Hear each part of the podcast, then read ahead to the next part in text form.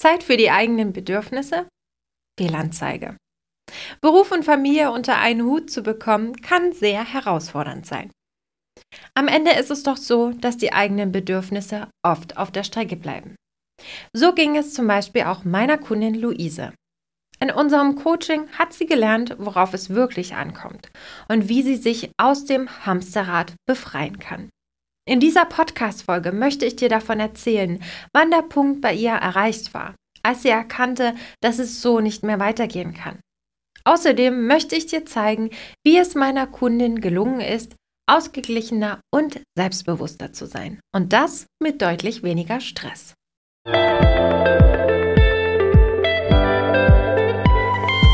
Hallo und herzlich willkommen zu deinem Podcast Freundin im Ohr, der Podcast für Gründerinnen, Unternehmerinnen und Führungskräfte.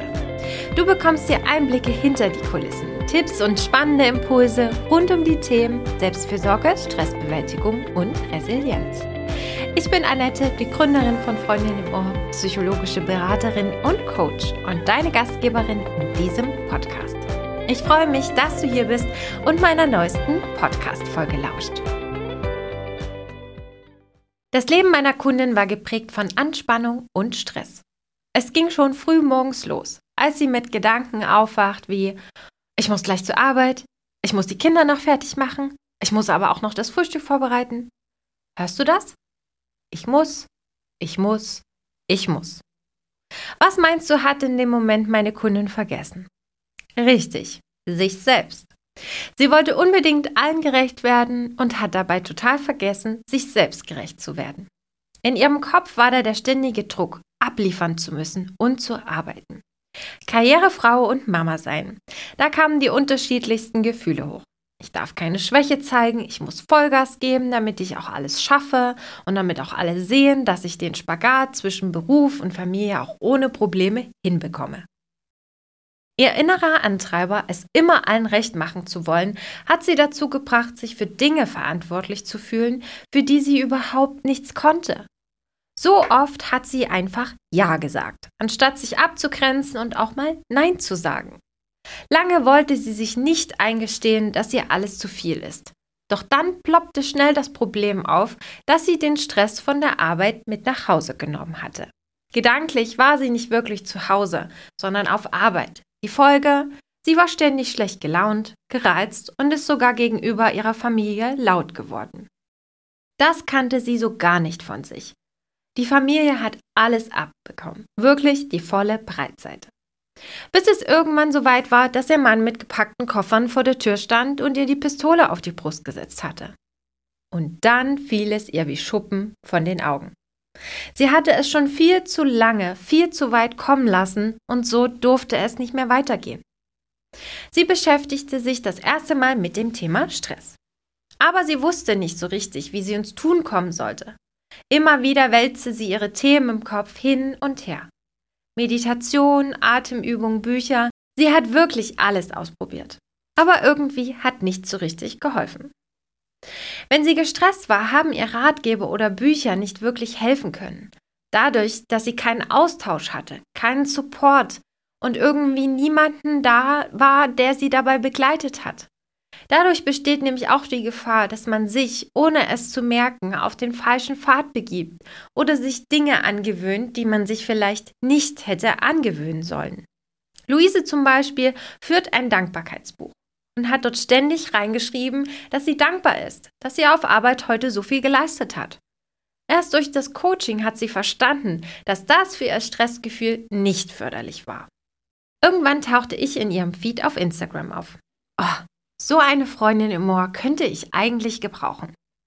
Sie überlegte hin und her, aber meinte dann am Ende zu sich, ach, so ein Coaching brauchst du doch gar nicht, das schaffst du doch auch alleine. Trotzdem ließ sie der Gedanke an eine Freundin im Ohr nicht los. Also machte sie Nägel mit Köpfen und meldete sich bei mir. Luise fiel es nicht leicht, sich einzugestehen, dass sie es alleine nicht schafft und Unterstützung braucht. Das war tatsächlich ihre größte Hürde. Das Coaching hat Luise die Augen geöffnet. Sie hat erkannt, dass sie selbst am Hebel sitzt und ihr Stressempfinden und ihren Umgang damit selber in der Hand hat.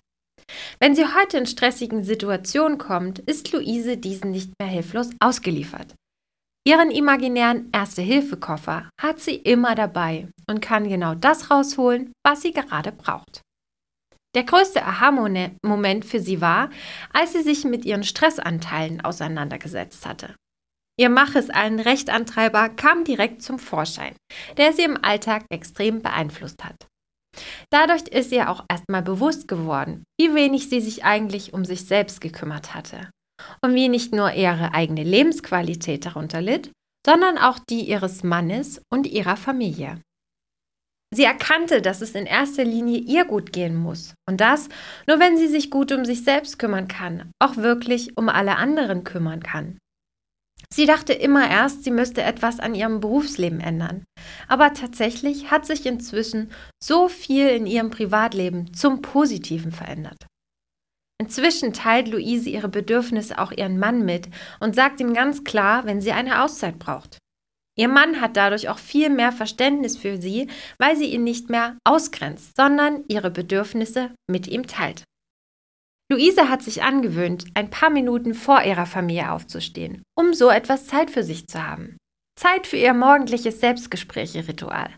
Damit gelingt es ihr gelassener und positiver in den Tag zu starten. Die wichtigste Erkenntnis, die Luise aus unserer Zusammenarbeit gezogen hat, keiner erwartet immer alles perfekt machen zu müssen. Die Erwartungshaltung hat sie sich ganz alleine aufgeladen. Luise hat es geschafft, wieder mehr zu sich selbst zu finden. Früher war sie oft im Gedankenkarussell gefangen und war am Zweifeln, weil sie nicht sicher war, ob sie genug macht oder ob sie genug gibt und auch, ob sie überhaupt genug ist. Jetzt fühlt sie, dass sie genug ist. Sie ist selbstbewusster und ausgeglichener.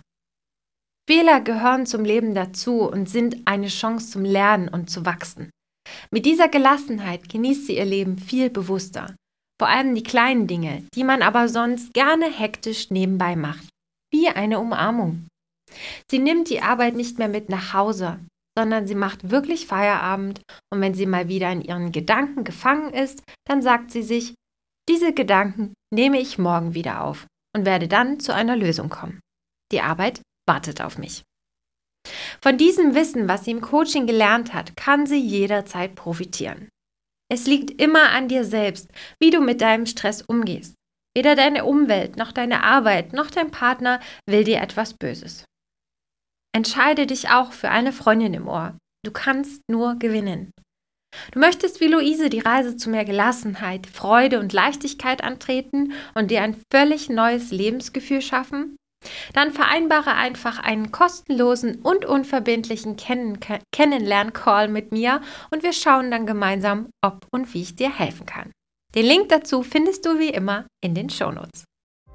Wenn dir gefallen hat, was du heute gehört hast, dann abonniere mich als deine Freundin im Ohr, damit du keine der neuen spannenden Folgen verpasst.